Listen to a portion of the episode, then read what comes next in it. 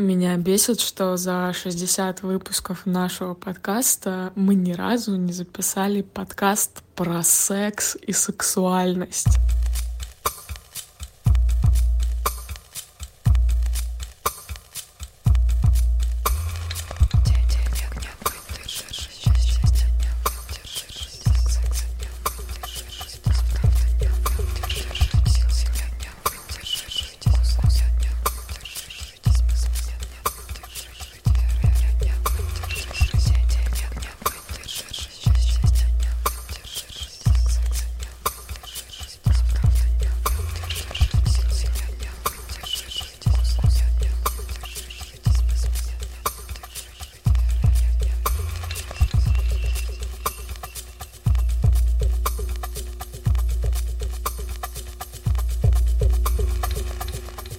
Всем привет! С вами подкаст «Но вы держитесь» и мы Света Шедина, Алексей Иванов и Алена Кричкова. Сегодня мы решили поэкспериментировать с легкой руки Алены.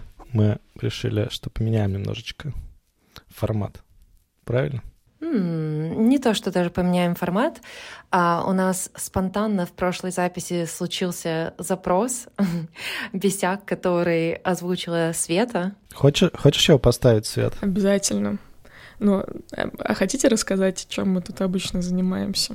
Мы обычно э, обсуждаем, что витает в воздухе, какие вопросики у нас происходят, э, так сказать, на повестке коллективного бессознательного. Мы их снимаем, как пенку с молочка, и потом давай обсуждать.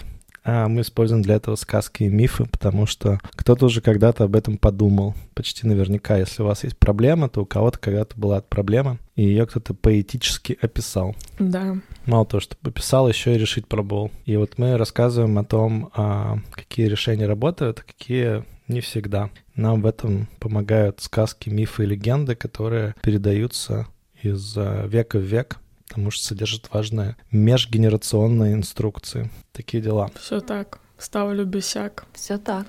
Только так, и это бесяк.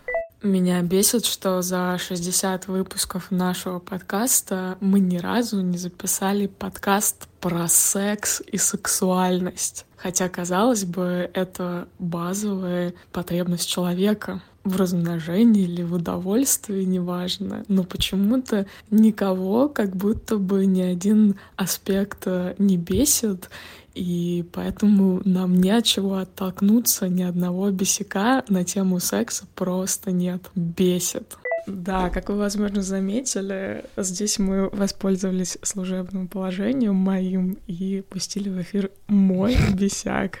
Но раз в 60 раз, мне кажется, такое можно. Тем более, бесяков про секс у нас действительно нет. А тема уже, мне кажется, назрела давно. Точно. Возможно, очень проработанные у нас слушатели. Да. Sexual education.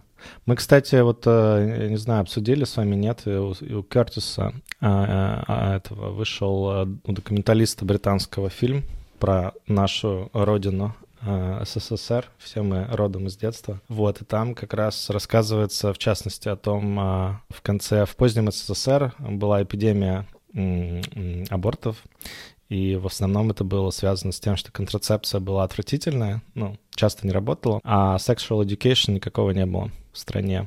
Вот, поэтому многие страдали, многие женщины страдали. Да, ну, в общем, по жизни, наверное, это мой основной бесяк, э, что вот секс просвещением как-то приходилось э, заниматься самой а методом проб и ошибок, и, честно говоря, некоторые штуки можно было бы вполне избежать, а не на собственной коже их испробовать.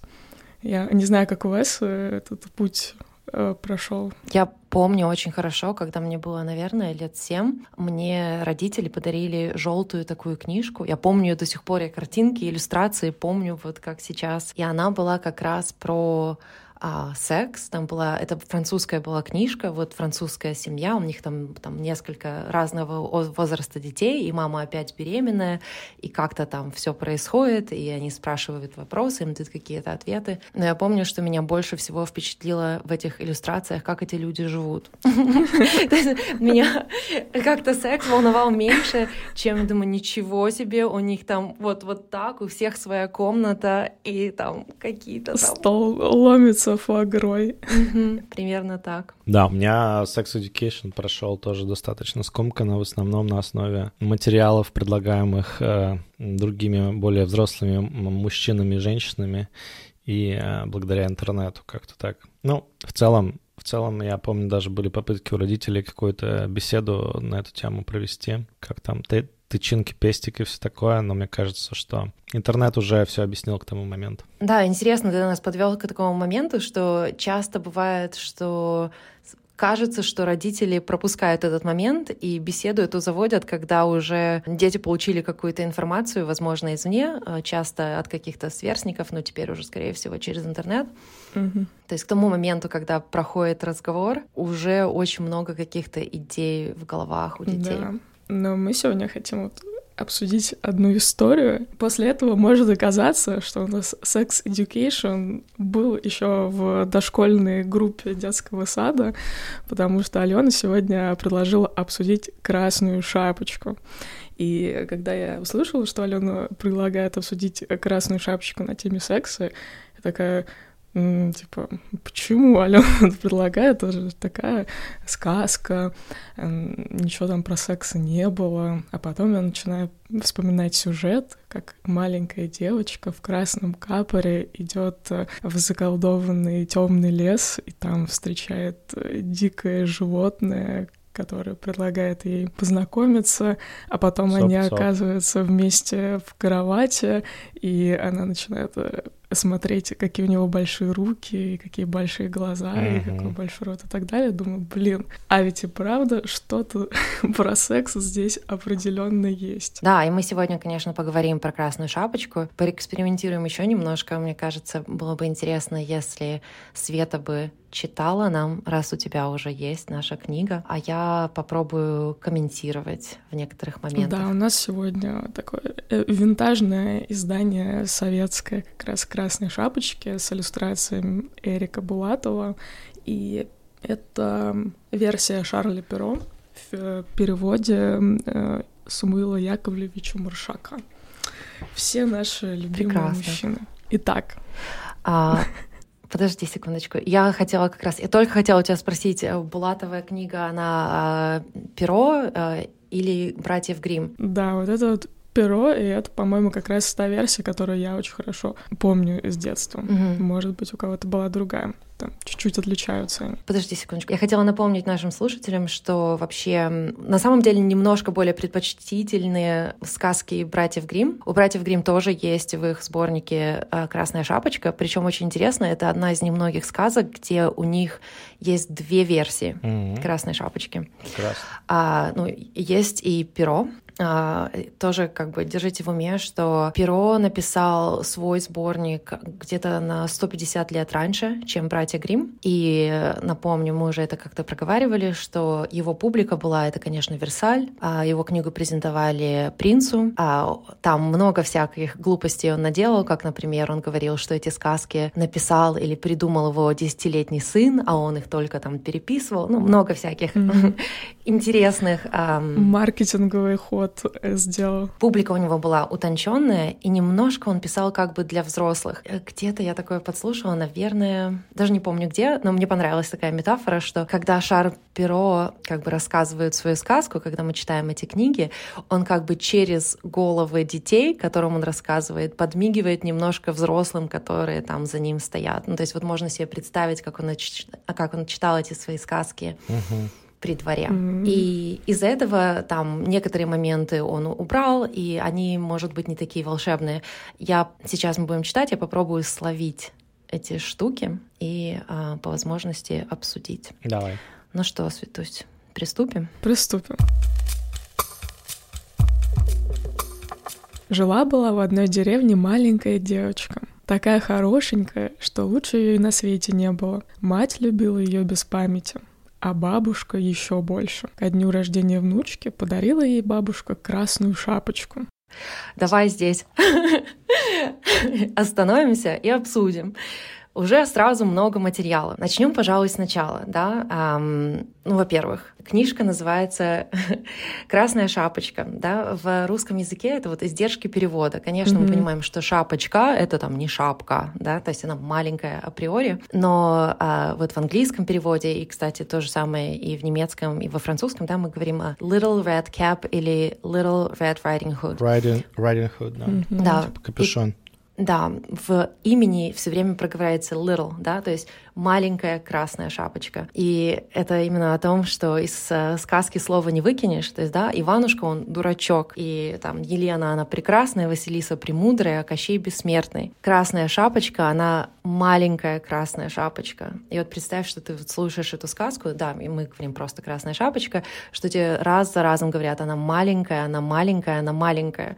Она слишком маленькая для всех вот этих ситуаций, в которые она ввязывается. Мы mm-hmm. все время должны помнить, что это на самом деле маленькая маленькая девочка. Второе, если, э, может, вы заметили, что вот у нее есть мама и бабушка, а как бы мужчин в этой истории вообще не предполагается в роду в ее, mm-hmm. да, то есть там есть какие-то другие мужчины, но у нее нету ни папы, ни, ба- э, ни дедушки, э, ни брата, ни дяди, то есть вот это история про женский мир и про женский род. И еще ты там такую штуку сказала а, уже про то, что а, очень ее любили и а, мама, и бабушка, а, ну, то есть мама ее очень сильно любила, а уж бабушка вообще там что там души не чаяла, да. Mm-hmm.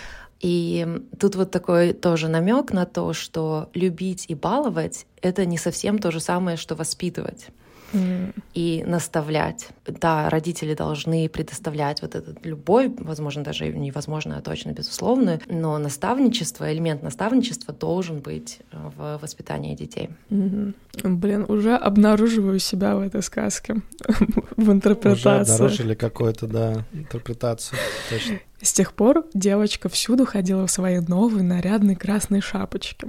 Соседи так про нее и говорили.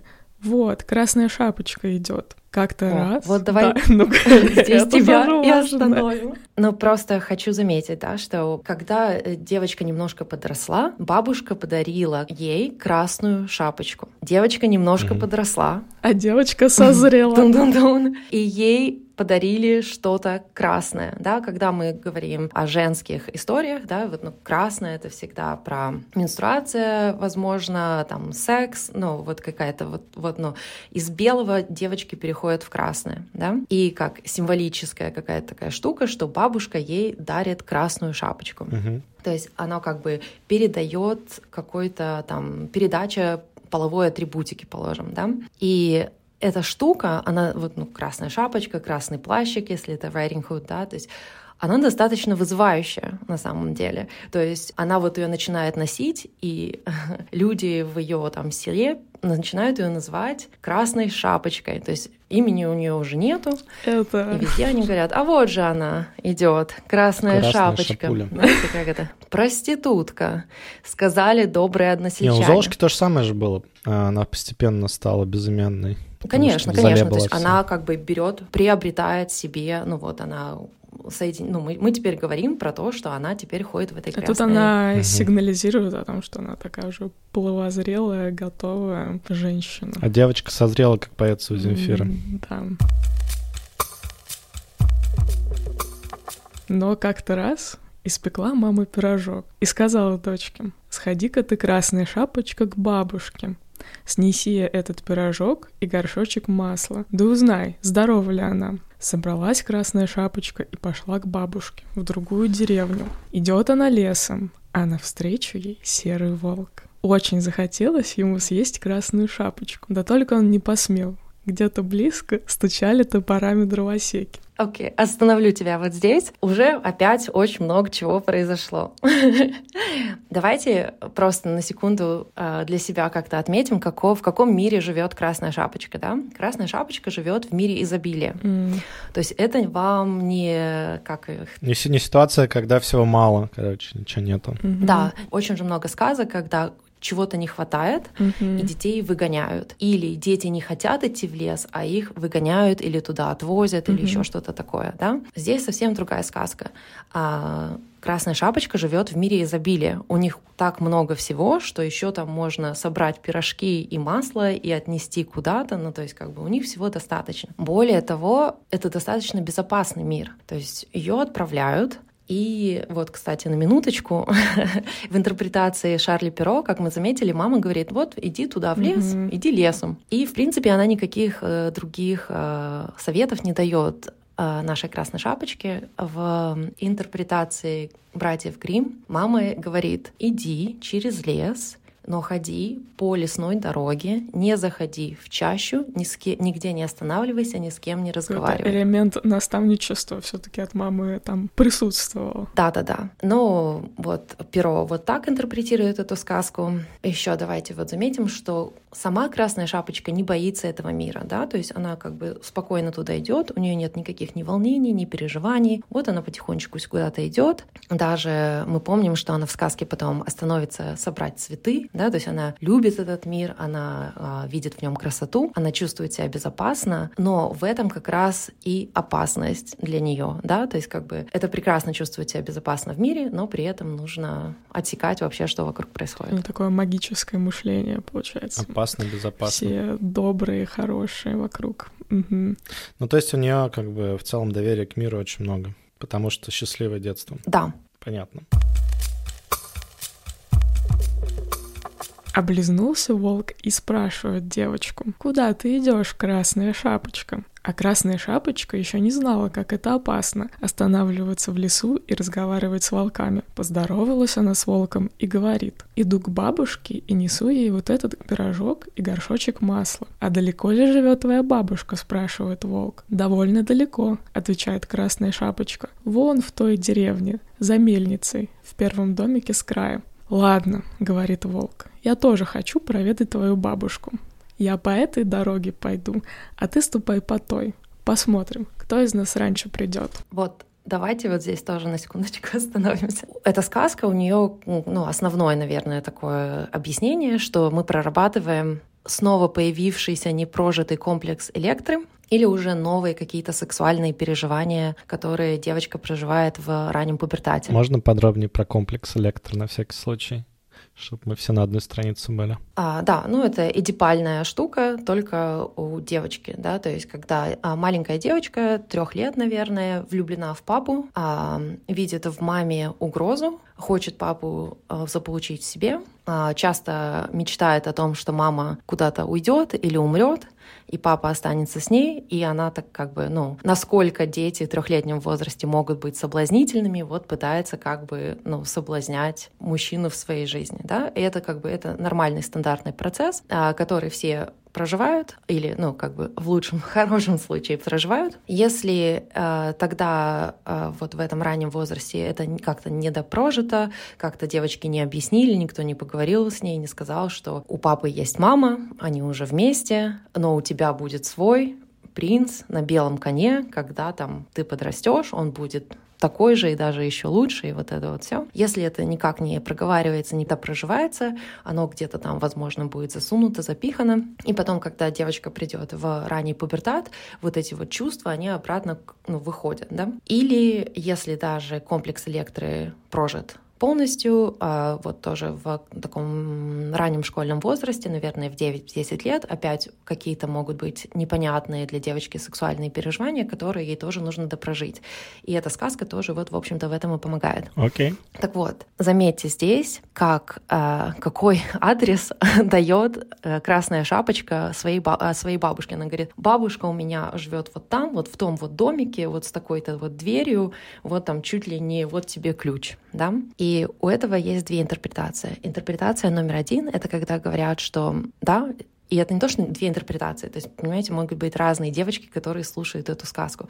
Так вот, для девочки, которая проживает комплекс Электры, а там очень такое про то, что хочется, ну, как бы подсознательно убить маму, да, и тоже вот подумайте о языке, русский язык немножко не такой, что у нас все таки бабушка как-то, ну, uh-huh. отдельно от мамы, а вот когда mother uh-huh. and grandmother, да, как бы мама мамы. И вот это то, что она отдает адрес бабушки, это как немножко подсознательная такая попытка убрать маму мамы ну, как бы убрать более высокого уровня женщину со своей пути. Uh-huh. Если мы думаем, что она как бы немножко соблазнена uh-huh. Волгом. Вторая штука, вторая интерпретация, которая здесь может быть, это то, что девочка чувствует себя неуверенно и некомфортно в этой ситуации. Это какая-то сильно напряженная ситуация сексуальная, да, и она отсылает волка к более старшей женщине. Uh-huh. Я здесь не справляюсь это вообще не про меня и не ко мне, mm-hmm. к бабушке. Бабушка опытная женщина, рожала, вот это вот все, вот вам туда. Вот это один момент. А второй момент здесь интересно, что у Перо по-другому, у братьев Грим, а в этот момент в сказке, а, вот где Волк говорит, иди я пойду по этой дороге, а ты пойдешь по той дороге, и посмотрим, кто придет раньше, да. Они немножко по-другому это обыгрывают. Они говорят, что там есть развилка, и волки а, предлагают такое, говорит, ты хочешь пойти по дороге, он ей делает предложение pins versus needles, да, типа булавки или иголки. И а, о чем это? Что маленькие девочки, они ну, часто помогали по дому, ну, что-то зашивали, да. И иголки — это значит зашить, а булавки — это, ну, закрепить булавками, да. И булавки — это проще, чем иголки. Ну, шить а, тяжелее, чем угу. просто заколоть булавку. И он и говорит, пойдешь по легкому пути или по тяжелому пути. То есть ты хочешь а, ну, как бы как проще или как хорошо, как надо. А во второй э, версии, которую братья Грим рассказывают, он ей предлагает, он ее вообще там соблазняет, он говорит, вот пройди же вот сюда, вот в это поле с цветочками и насобирай бабушки цветочков, много-много цветочков. Ну, тут вот буквально как бы он ей предлагает насладиться. И, а, но, но девочка с другой стороны помнит, что мама говорила нигде не останавливаться, ни с кем не разговаривать, никаких лишних телодвижений mm-hmm. не делать. Удовольствие ограничено. Сказал это волк и побежал, что было духу, по самой короткой дорожке, а красная шапочка пошла по самой длинной дороге. Шла она не торопясь, по пути то и дело останавливалась, рвала цветы и собирала в букеты. Не успела она еще и до мельницы дойти, а волк уже прискакал к бабушкиному домику и стучится в дверь. «Тук-тук, кто там?» — спрашивает бабушка. «Это я, внучка ваша, красная шапочка», — отвечает волк тоненьким голоском. «Я к вам в гости пришла, пирожок принесла и горшочек масла». А бабушка была в это время больна и лежала в постели. Она подумала, что это и в самом деле красная шапочка, и крикнула «Дерни за веревочку, дитя мое, двери откроются». Волк дернул за веревочку, Дверь открылась. Бросился волк на бабушку и разом проглотил ее. Ох, Он был очень голоден, потому что три дня ничего не ел. Здесь такая штука. Интересно, что я просто перед тем, как э, с вами встретиться, перечитала Грим сказку и замечаю разницы. А когда Красная Шапочка идет к бабушке по этой длинной дороге, где она постоянно останавливается собрать букеты цветов, а братья Грим проговаривают, что она только останавливается, когда она столько цветов насобирала, что она их уже унести не может. Неудержимая. Там, они прямо подчеркивают красным, я не знаю, фломастером постоянно, что она вот такая непослушная девчушка, и она знает, как надо, но делает, как хочет. И причем она делает, как хочет, для того, чтобы ей было приятнее и получить, чтобы удовольствие, и остановиться она вот прям не может себя остановить. Вот, вот она вот уже столько нахап, нахапала цветов и идет с ними. А про бабушку давайте заметим, ну, что вот опять бабушка косячит и не справляется, да, то есть как бы, что она и шапочку ей слишком рано подарила, и вообще она как бы ничего не отсекает. А еще есть такая тема при разборе красной шапочки, принято говорить вообще, насколько здесь все эм, естественные процессы, то есть а сказка на самом деле постоянно нас отсылает, что как бы, ну вообще волк — это дикое животное, которому свойственно охотиться. И тут вот тоже последние там пару слов, что Света нам говорила, это то, что он накинулся и слопал ее прямо сразу, потому что он был очень голоден, потому что он не ел уже три дня, да. Это опять не как ведьма в не знаю, в Ганселин Гретель, где она там каннибализмом пытается заниматься, или там Баба Яга, которая пытается съесть Иванушку, да? А здесь вполне какие-то естественные процессы. Mm-hmm. Да. Потом волк закрыл дверь, улегся на бабушкину постель и стал поджидать красную шапочку. Скоро она пришла и постучалась. Тук-тук. «Кто там?» — спрашивает волк. А голос у него был грубый, хриплый. Лёш, скажи, кто там? Кто там? Давай, давай ты будешь волком. Красная шапочка испугалась было, но потом подумала, что бабушка охрипла от простуды, и от того у нее такой голос. «Это я, внучка ваша», — говорит Красная Шапочка. «Принесла вам пирожок и горшочек масла». Волк откашлялся и сказал потоньше. «Дерни за веревочку, дитя мое, двери откроются». Красная Шапочка дернула за веревочку, двери открылась. Вошла девочка в домик, а волк спрятался под одеяло и говорит, положи-ка, внученька, пирожок на стол, горшочек на полку поставь, а сама приляг рядом со мной. Ты, верно, очень устала. Красная шапочка прилегла рядом с волком и спрашивает, «Бабушка, почему у вас такие большие руки? Это чтобы покрепче обнять тебя, дитя мое. Бабушка, Почему у вас такие большие уши, чтобы лучше слышать, дитя мое? Бабушка, почему у вас такие большие глаза, чтобы лучше видеть, дитя мое? Бабушка, почему у вас такие большие зубы? А это, чтобы скорее съесть тебя, дитя мое. Не успела красная шапочка и охнуть, как злой волк бросился на нее и проглотил вместе с башмачками и красной шапочкой. Тут мне кажется, так здорово, да, руки, уши, глаза, рот — это прямо все чувства.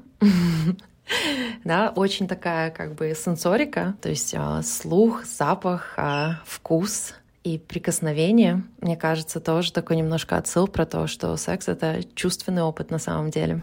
Меня всегда в детстве очень интересовал вопрос, почему вот она перечисляет, что вот и глаза она увидела волка, и уши, и руки, но не догадалась, что это не ее бабушка, а большая собака. Как так? Теперь-то мы понимаем, что она была в... под впечатлением эротическим, видимо. Так, подожди, Ален, ты хочешь сказать, что это все метафора для секса или нет? Думаю, да. И думаю, что э, как бы, ну, интерпретация психологическая, это что вообще на самом деле а, дети, они, им, по крайней мере, очень любопытно. Ага. Да, то есть как бы, ну, сексуальные переживания — это очень любопытно, это очень страшно и очень любопытно. Да. И, ну, вот этот вот, вот эта игра между волком и красной шапочкой это про и хочется, и колется, и мама не велит в буквальном смысле. Угу. Ох. Да, для того нам и сказки. То есть как бы, что дети должны смочь пережить эти все переживания и вынести урок через сказку, метафорически, mm. а не через личный опыт с дядей Васей. То есть дядя Вася в данном случае — это волк. Не ходите с дядей Васей к бабушке. Давайте дочитаем и, может, еще обсудим. Но, по счастью, в это время проходили мимо домика дровосеки с топорами на плечах. Услышали они шум, вбежали в домик и убили волка, а потом распороли ему брюхо, и оттуда вышла красная шапочка, а за ней бабушка. Обе целые и невредимые. Дядя Вася поплатился за свои маленькие извращения. Да, он с геронтофилией сперва занимался, а потом педофилией. Конечно, должен был поплатиться. А это и на этом сказке конец. Кто слушал, молодец, или там есть ну, еще что-то? И в конце а, бабушка и внучка снова в своем прекрасном мире на иллюстрации вместе никакого вообще секса снова нет. Mm у братьев Грим а, происходит следующее. Заходит mm-hmm. охотник, да, там не дровосеки, ну неважно, какая-то другая мужская фигура, да, мужская фигура, которая не про соблазнение, а мужская фигура, которая про вот спасение, да, надежное, что-то такое. Он слышит а, шум заходит в бабушкину избушку, а, видит там волка, который объелся и валяется. Он, а, интересно, что делает, что он не убивает волка, он сначала хочет его убить, но он себя сдерживает, потому что он понимает, что если он убьет, то он, скорее всего, если застрелит его, да, он, возможно, прострелит там и бабушку, и, ну, может, даже он не знает, что там внутри еще и красная шапочка есть. И поэтому он решает распороть брюхо. Ну, собственно, э, такой элемент и у перо есть. Он распарывает брюхо, и оттуда выходит бабушка и красная шапочка. Тут немножко отсыл к кесаревому сечению. Я думаю, всегда дети понимают, что вот там, вот есть беременная женщина, вот ему говорят или ей говорят, что а, внутри у нее ребеночек, ребеночек потом выходит. Ну, то есть вот как-то, мне кажется, это тоже какой-то тонкий намек на то, что дети, даже если, если с ними не говорить, примерно понимают, что вот есть связь между а, сексом и тем, что иногда у мамы заводится внутри ребеночек, и потом он из живота выходит как-то, да? Угу. И развязка у сказки такая, что волк, видимо, как-то очень крепко спит. Так он накушался, что не почувствовал никаких этих манипуляций с его животом. И она берет огромный булыжник и кладет его в утробу волку, и зашивает его. И когда волк просыпается, он вскакивает, а внутри у него лежит огромный камень, и вот это его убивает.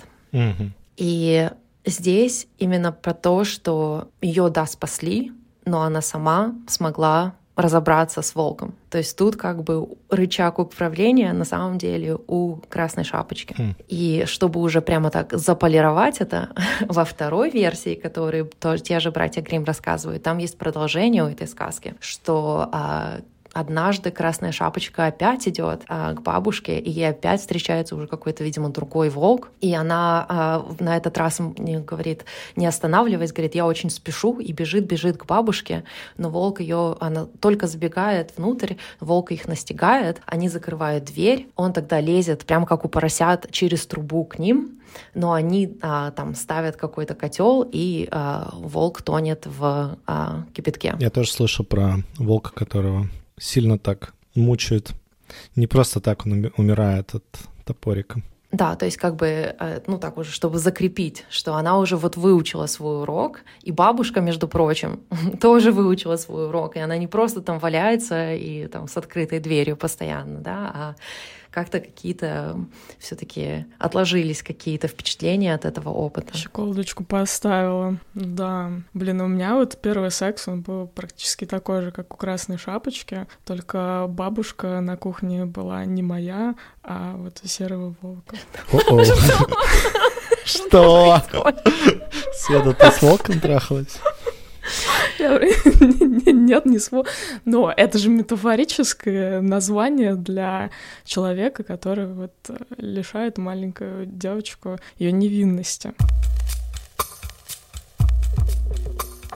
А можно я, с, с вашего позволения, вам еще а, я как-то вольный перевод сделала. Я читала на английском, перечитывала эту сказку. А, как она вот прямо заканчивается у братьев Грим после того, как они там в первой версии, где один, одного волка им хватило, второго они не стали уже делать. Волк, волк погибает, и Красная Шапочка говорит себе, «Никогда больше не буду я убегать одна в чащу леса, когда мама мне это запретила». И вот тут очень, мне кажется, здесь все очень хорошо и очень грамотно, да. Она говорит, она не говорит, я никогда больше не буду ходить к бабушке, я никогда не буду там ходить через лес. Она говорит, я не буду одна убегать в чащу леса, когда мама мне запретила.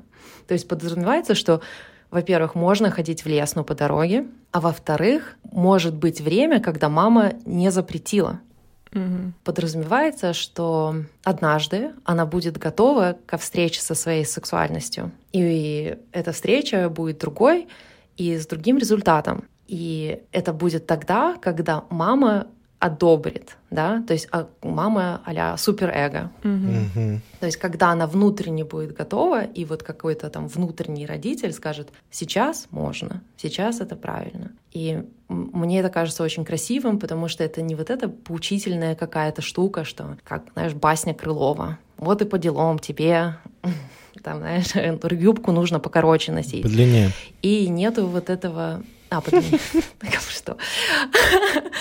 И нету вот этого какого-то, знаешь, как у Шарля Перо, сюда не смотреть, здесь котлеты заворачивали, ну, то, типа, вот, ну, это нам не будем говорить о неприятных вещах, а как бы у нее есть урок, и она его вынесла, но там ей как бы светит какое-то приятное, прекрасное будущее, несмотря на то, что у нее был вот такой вот опыт. Ну, блин, получается, нам просто сказку в советской литературе издательство «Малыш» урезали, поэтому мы не готовы были. Почему? Просто дали сказку «Перо», я думаю, и сказки братьев Гримм тоже были доступны.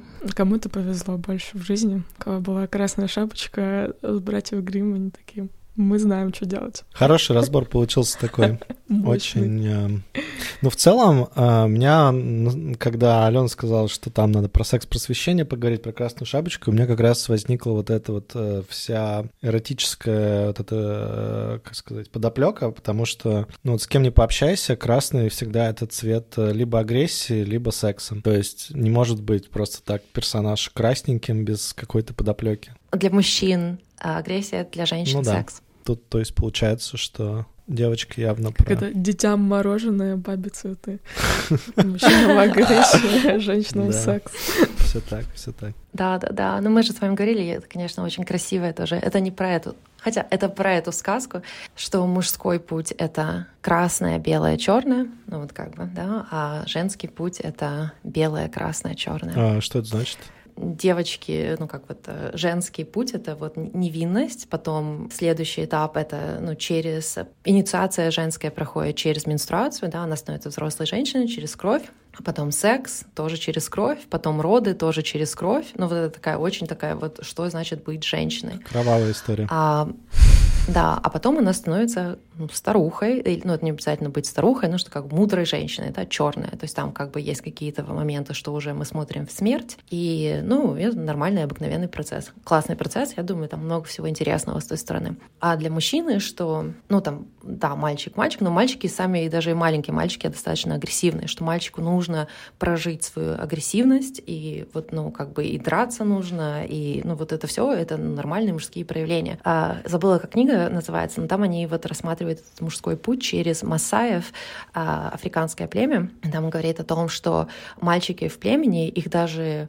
подталкивают к тому, чтобы они проявляли агрессию ну, причем очень осознанно их и девочки их там говорят, ну, типа, подстрекают, и вообще, и все вокруг, все в племени, но при этом у них есть эм, супервизор, то есть у, как бы у каждого мальчика есть ментор, который учит их, как быть с этой мужской агрессией, с этими гормонами, ну, другим не наносить вред лишний раз или ненужный, и себе тоже. Ну, то есть как бы как прожить этот вот красный период жизни мужчины и при этом условно не умереть mm-hmm. и, и ну, каких-то дров не нарубить. Пока мужчины в этом мальчики, мужчины в этом периоде, они не могут жениться. То есть они э, могут сексом заниматься, у масаев, допустим, но они не могут строить отношения, им запрещено. И потом приходит какой-то, там они тоже проходят церемонию, где они переходят на следующий этап, где они могут, вот они, мужчины заходят в белый период своей жизни, где они могут строить семью, они уже там эм, как-то э, contributed, э, привносят что-то в племя, ну то есть вот это, где они как бы очищаются от этого, то есть они уже не воины, а они уже больше про вот какую-то социализацию, про построение общества, но ну, а потом тоже они приходят в черный этот момент и встречаются там с женщинами. До встречи в нашем черном моменте. На этом хочется закончить, да? Ну давайте закончим. Я, наверное, только на прощание хочу сказать, что, ну, опять напомнить на всяким людям, если вдруг они захотят своим детям несчастным рассказать, что они теперь все знают про красную шапочку, то э, лучше этого не делать, потому что у сказки, конечно, очень много уровней, и поэтому их можно много раз читать, поэтому дети хотят, чтобы им сказки много-много раз читали. И в этом и проявляется магия сказки, когда какой-то смысл, который был от ребенка спрятан, спрятан, ну как бы даже не спрятан, а скрыт, вдруг ему открывается, да, или ей открывается. А магия именно в том, чтобы ребенок сам это открытие для себя сделал, и это такой очень спонтанный, интуитивный процесс. Когда мы объясняем о чем, да, то мы как бы можно об этом думать, как будто мы даем что-то другому, ну там ребенку в этом случае. Mm-hmm. А если мы не объясняем, а просто читаем сказку, то ребенок может сам создать что-то для себя, и в этом намного больше ценности. Хороший дисклеймер. Не интерпретируйте сказки для детей. С подкаста 18+. Ну что же. Спасибо большое, что были с нами и прошлись по этой темной дорожке в лесу. Присылайте свои бесяки в наш замечательный бот, и мы пройдемся по вашим дорожкам. И еще о дорожках, которые мы выбираем. Те, кто ждал наш курс аутентичной коммуникации в формате просто доступ для прохождения в своем ритме без группы, мы скоро откроем такую возможность. Оставайтесь с нами. Можно мне еще сказать э, про маскулинность? Мы как-то начали так с, с этими, с уранусами всякими и так далее. Вот вы можете на следующий раз э, занырнуть обратно в 2.0-ность, которую Алена обещала нам? Мускулинность 2. Еще один блат. Опять а, заявочка, да, невозможно. Да, да, да. У нас такая э, блатная психотерапия. Блатная психотерапия. Слушай, ну настроя в студии на запись подкаста, как бы это наше такое отдушина, поэтому почему бы и нет. А, а кто Алене проведет? Ой, Алене надо прийти со своим бесяком сперва. Мы и проведем, мне кажется, Свет. Ладно, с вами были Света Шедина, Алексей Иванов и Алена Крючкова. И Красная Шапочка, Серый Волк, и бабушка, и мамка.